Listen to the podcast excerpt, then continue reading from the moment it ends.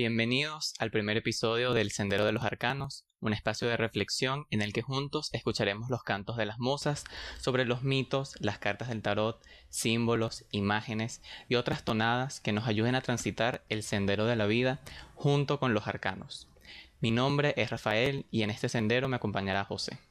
Nuestro episodio inaugural está dedicado, como no podía ser de otra manera, al loco por lo que hoy damos a canta sobre aquellos que se aventuran en lo desconocido. Así José y yo estaremos conversando sobre el arcano cero del tarot y cómo éste aparece en nuestro sendero. La carta cero del tarot es la, la historia del tarot, es la historia del loco, que puede estar donde él quiera. Incluso en algunas barajas no tiene número. Está en el principio y en el final, incluso en la mitad del sendero saludándonos y colocando trampas. Quiere vivir. El loco es inocente e instintivo, y sin embargo con un lugar fundamental que demanda ser reconocido. Nosotros publicamos en nuestra página de Instagram nuestra visión del loco. ¿Cómo fue para ti hacer esta ilustración, José? ¿Cuál fue esa historia? Eh, el loco para mí fue, o sea, fue mi primera ilustración digital. Y algo curioso es que cuando se lo enseñó una amiga, ella me dijo que le recordaba al principito. O sea, cuando discutía con, Rafa las, cómo debía ser el loco, él me dijo que tenía que, tenía que notarse esa, esa candidez, esa, ese, esa niñez en él. Así que eso para mí, yo dije, este es el loco. Ciertamente, ciertamente. Inclusive, el loco también es Dios. Dios que decide aventurarse en lo desconocido, que quiere caminar en esta tierra con nosotros. Así pues da un paso al abismo y cae. Cae para poder comenzar la historia del tarot que es su historia. Camina feliz y ligero, llevando con él todo lo que necesita. Sus ropas son ligeras. Hay una seguridad y una inocencia que lo envuelve en este salto que quiere dar.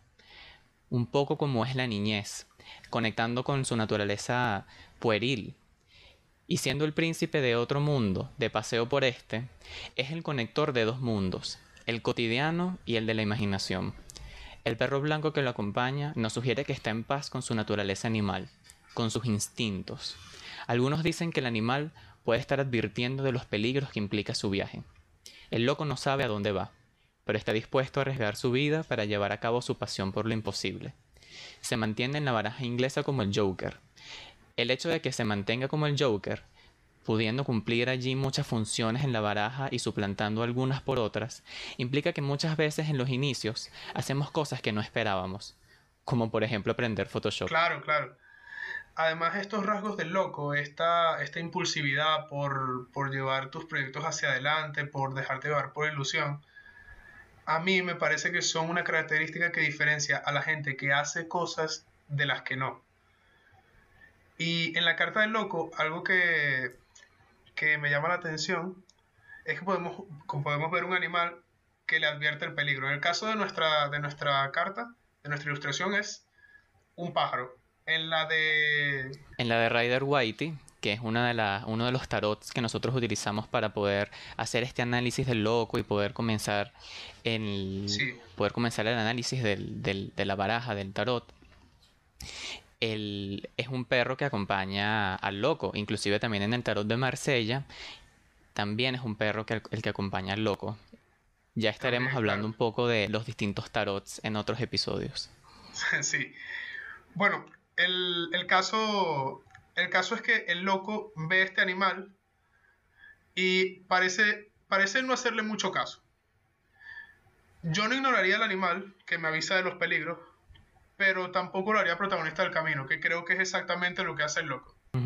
Ciertamente, y eso también me recuerda a la asociación entre el loco y el bufón en la corte, que el, bufón es propiedad del rey, el, el perro también es una propiedad del rey.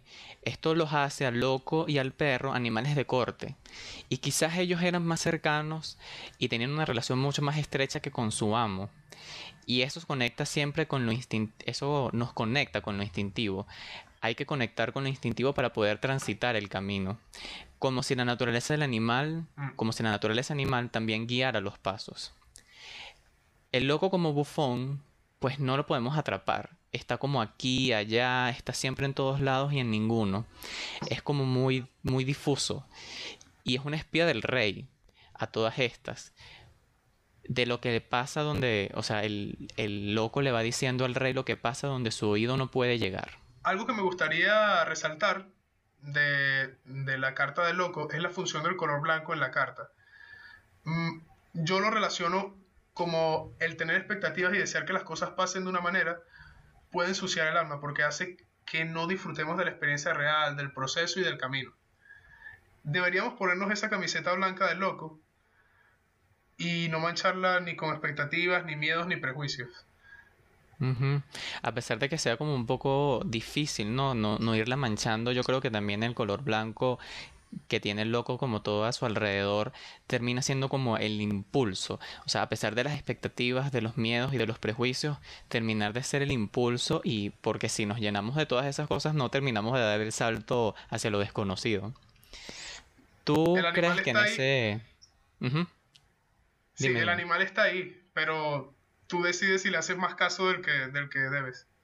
Exacto. Que sea un guía, no un obstáculo. Claro.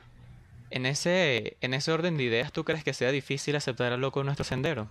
Mira, independientemente de si es difícil o fácil, yo creo que es necesario. O sea, en nuestro sendero, en nuestro proyecto, y yo me atrevería a decir que hasta en nuestras vidas.